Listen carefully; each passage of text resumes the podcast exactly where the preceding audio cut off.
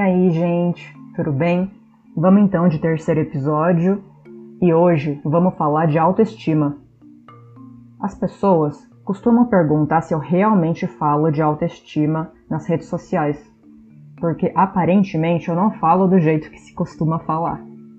Não quero aqui na discussão ditar o melhor jeito de se falar desse assunto, mas apresentar minhas considerações a partir do meu trabalho com esse tema tão importante e que às vezes parece para mim que ele foi meio que levianizado, sabe? Então bora. A autoestima se tornou de uns tempos para cá um assunto que vários profissionais têm abordado, influencers, coaches, profissionais da saúde, etc. Se de um lado até que é legal que as pessoas estejam dando importância para estimarem a si mesmas e estejam ecoando mais a importância disso tudo, de outro lado tem o lance que em um mundo que mercantiliza tudo, quando um assunto consegue atingir grande alcance, é porque beneficia quem lucra com ele. Em vez então da autoestima ser um assunto para nos elevar, ele se torna em alta para causar ainda mais baixa autoestima. Nas circulações de produtos e serviços, o mercado se beneficia de incutir inseguranças sobre nossa inteligência, nossa beleza, nossos potenciais de forma geral para nos venderem uma falsa promessa de resolução de algo que é muito mais complexo. A gente só pode realmente se gostar à medida que a gente sabe quem a gente é, o nosso lugar no mundo e a história de quem veio antes da gente, a nossa história e a história que a gente quer deixar para quem vai vir depois. Não é se recortar da realidade para se gostar, porque senão uma hora a realidade vai bater na porta Afinal, ela nunca deixou de existir. E é como se toda uma autoestima construída sobre a frágil individualização do se gostar, do se empoderar, entre muitas aspas, apesar da realidade e não através dela, fosse tudo por água abaixo. E nessas tantas, também que minorias oprimidas ficam ainda mais vulneráveis. Quando a gente cresce aprendendo que não vale nada que é inferior, comparável a uma doença, sujeira, motivo de vergonha, qualquer solução rápida de exaltação dos nossos seres parece um grande presente. E não é sobre a nossa necessidade de validação que a gente tem que lançar crítica, sabe?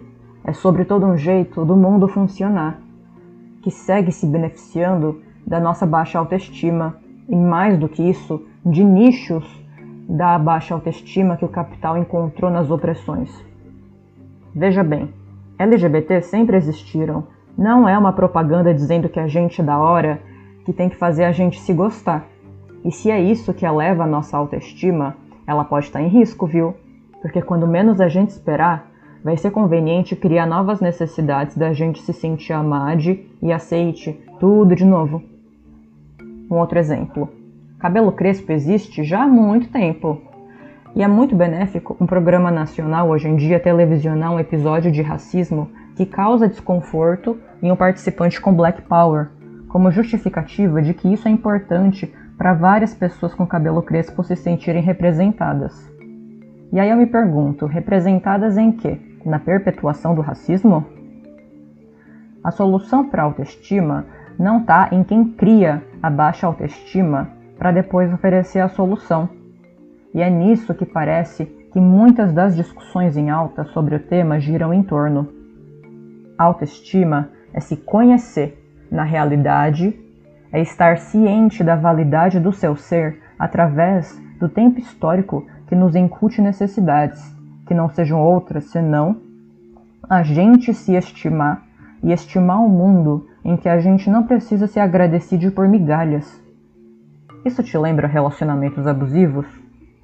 Pois é, abusos se dão em uma escala de relações do sujeito na sociedade, com o mercado, com o chefe, entre amigos, em relações amorosas.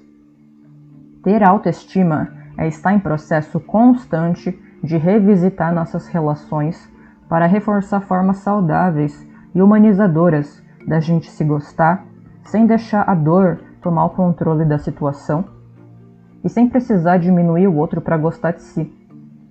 Bom, seguimos essa conversa no próximo episódio com outro tema que vai partir desse.